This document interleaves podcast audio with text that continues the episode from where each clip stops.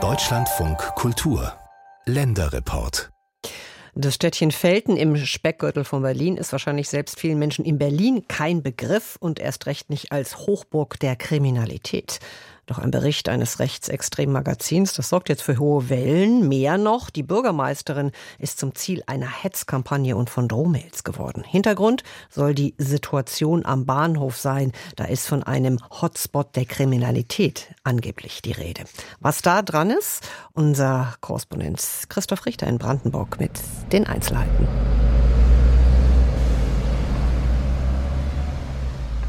Am Bahnhof in Velten im nordwestlichen Speckgürtel von Berlin leuchtet am späten Nachmittag ein Weihnachtsbaum. Menschen sind kaum zu sehen. Das Bahnhofscafé ist fast leer. Berliner Vorstadtidylle. Eigentlich ist hier nichts Besonderes festzustellen sagt der 63-jährige Feldner Michael Soltwedel. Er ist täglich am Bahnhof, erzählt er, von einem Hotspot der Kriminalität und einem Treffpunkt Berliner Jugendbanden, wie es das Kompakt TV kürzlich beschrieb.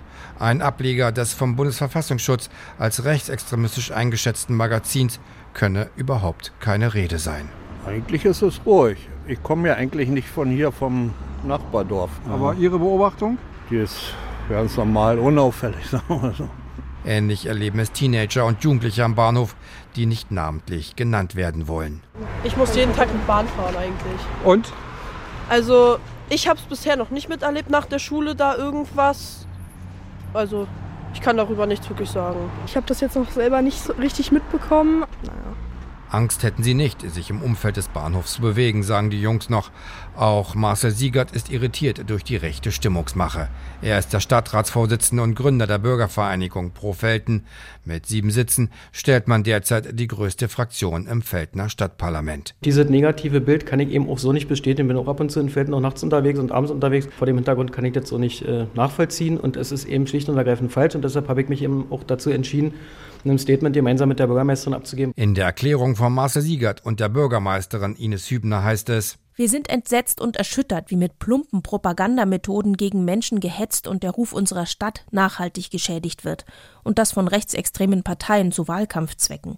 Wir distanzieren uns ausdrücklich von menschenverachtenden, hasserfüllten und angstschürenden Darstellungen, die den Boden unserer freiheitlichen Grundordnung verlassen. Bürgermeisterin Hübner zugleich, auch stellvertretende SPD-Landesvorsitzende, erhält nach der Ausstrahlung der Hetze des Rechtsaußenmediums Compact TV handfeste Droh-E-Mails mit übelsten Beleidigungen. Ein Beispiel. Du verkommene SPD-Drecksau namens Hübner wirst noch deine Rechnung für dein charakterloses Mitläuferdasein bekommen. Versprochen. Fühle dich nicht zu sicher. Die Bürgermeisterin möchte sich derzeit ohne Angabe von Gründen nicht äußern, Anders Marcel Siegert von Profelten. Eigentlich ist er kein Freund der Bürgermeisterin, aber in dieser Situation stellt er sich ohne Wenn und Aber hinter die Rathauschefin. Für mich ist es so, dass ich in einer ähnlichen Situation mal stand wie die Bürgermeisterin jetzt und ich es deshalb ganz gut nachvollziehen kann, wenn so ein überregionaler Medienansturm ja in Reaktion äh, dann diverse Dinge hervorruft per E-Mail oder per Post oder wie auch immer, die ihn dann persönlich angehen, dann äh, geht es einfach zu weit. Es gebe Anzeigen wegen räuberischem Diebstahl und Körperverletzung unter Jugendlichen rund um den Bahnhof. Doch das seien Einzelfälle, ergänzt Siegert. Die Polizei erklärt, es entbehre jeder Grundlage aus diesen Vorfällen eine Gefährdung der inneren Sicherheit abzuleiten, so zu lesen in der Märkischen Allgemeinen Zeitung. Orchestriert wurde die Kampagne durch Kompakt TV, ein Unternehmen der extrem rechten verschwörungsideologischen Zeitschrift Kompakt, das sich selbst auch, Zitat, Stimme des Widerstands nennt.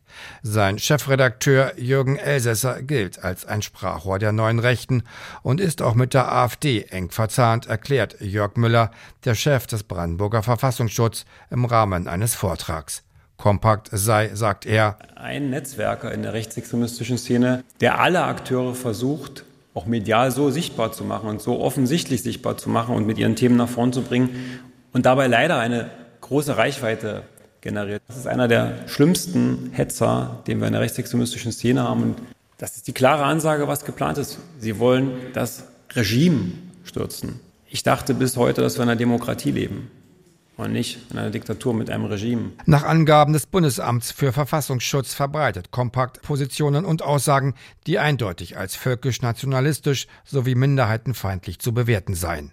Sebastian Walter, Fraktionschef der Linken im Brandenburger Landtag, sieht in Kompakt eine konkrete Demokratiegefährdung und fordert ein Verbot. Muss jede Zeitschrift, die es in diesem Land gibt und die klar verfassungsfeindlich ist, muss die eigentlich das Recht haben zu veröffentlichen. Auch darüber muss man reden. Es geht beim Rechtsextremismus, beim Compact Magazin darum, dass sie am Ende die Demokratie abschaffen wollen.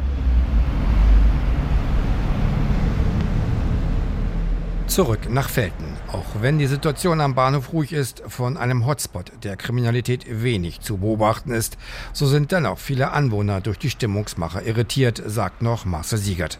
Aber der Fall mache auch deutlich, ergänzt er noch, dass immer mehr Kommunalpolitiker Hass und Hetze erleben.